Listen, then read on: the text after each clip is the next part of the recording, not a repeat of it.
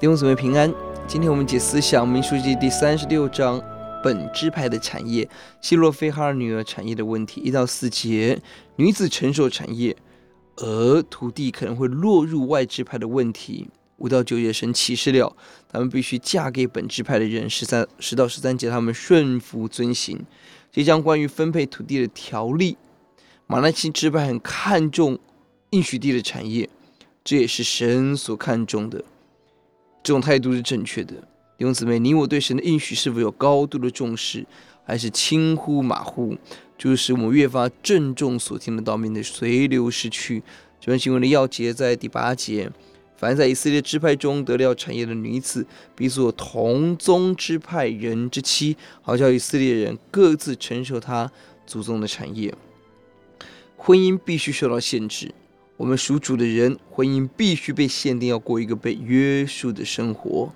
婚姻与家庭、后代、产业、土地、福音有密切的关联。我们要非常谨慎，不要容让撒旦有任何可以攻击我们的机会。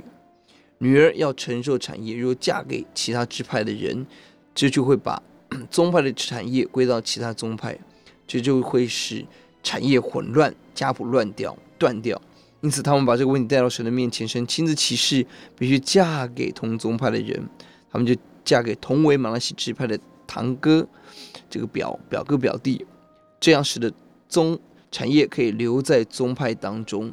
求主帮助我们看重上帝的律法，上上帝的话语，也看重我们的婚姻。我们一起祷告，主，我们感谢您给我们丰富的产业。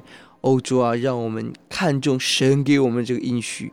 勇敢往前走，也呼喊主，求主恩待。欧，主啊，让我们的婚姻成为被约束的婚姻，成为要起来同心服侍主、见证主的婚姻。听我们的祷告，奉耶稣的名，阿门。